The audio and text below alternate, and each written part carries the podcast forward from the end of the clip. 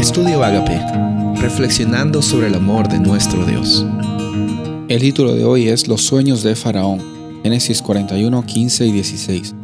Faraón dijo a José, he tenido un sueño y no hay quien lo interprete, y he oído decir de ti que hoy es un sueño y lo puedes interpretar.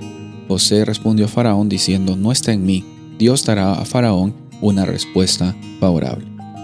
Cuando José estaba en la cárcel llegó a interpretar los sueños del copero y el panadero del rey, y efectivamente la interpretación del sueño que José les dio llegó a cumplirse. El copero llegó a ser restablecido como copero del rey y el panadero lastimosamente fue ejecutado. Encontramos entonces de que ahora el faraón era el que tenía sueños que no, podía, no podían interpretarlo, nadie lo podía interpretar y entonces en ese momento es que el copero recuerda que cuando estaba en la cárcel, José había interpretado su sueño y efectivamente se había cumplido. Faraón lo manda a traer a José, le manda a afeitarse, a cambiarse sus vestidos, y entonces es presentado ante el rey. El rey le dice, no tengo cómo interpretar estos sueños que tengo, por favor he escuchado de ti, de que tú lo puedes hacer. Y aquí me gusta cómo es que José responde. José responde es claro y le dice, al faraón sin miedo. Le dice, ¿sabes qué? Dios es el que va a dar al faraón una respuesta favorable.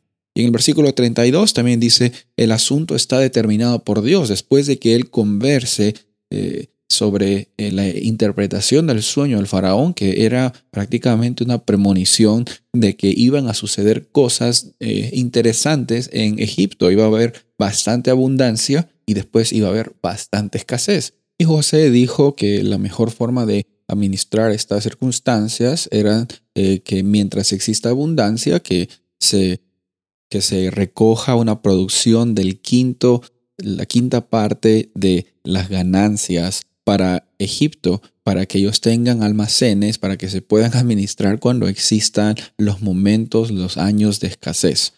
Finalmente el faraón le pareció una idea increíble y exclamó en el versículo 38 y 39, ¿podemos hallar a un hombre como José acaso en quien esté el Espíritu de Dios?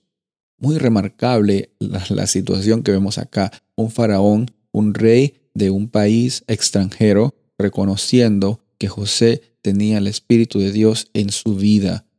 Otra cosa también que dice, porque Dios te ha hecho saber todo esto y no hay nadie tan prudente ni sabio como tú, tú vas a estar sobre mi casa, tú vas a administrar esta, esta labor grande, la cual tú nos has mostrado que es lo que tenemos que hacer.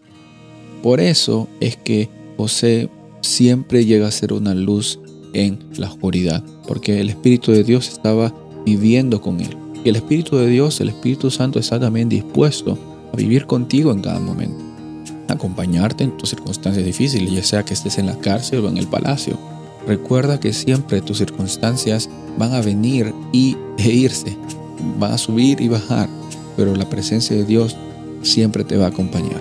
Soy el pastor Rubén Casabona y deseo que tengas un día bendecido.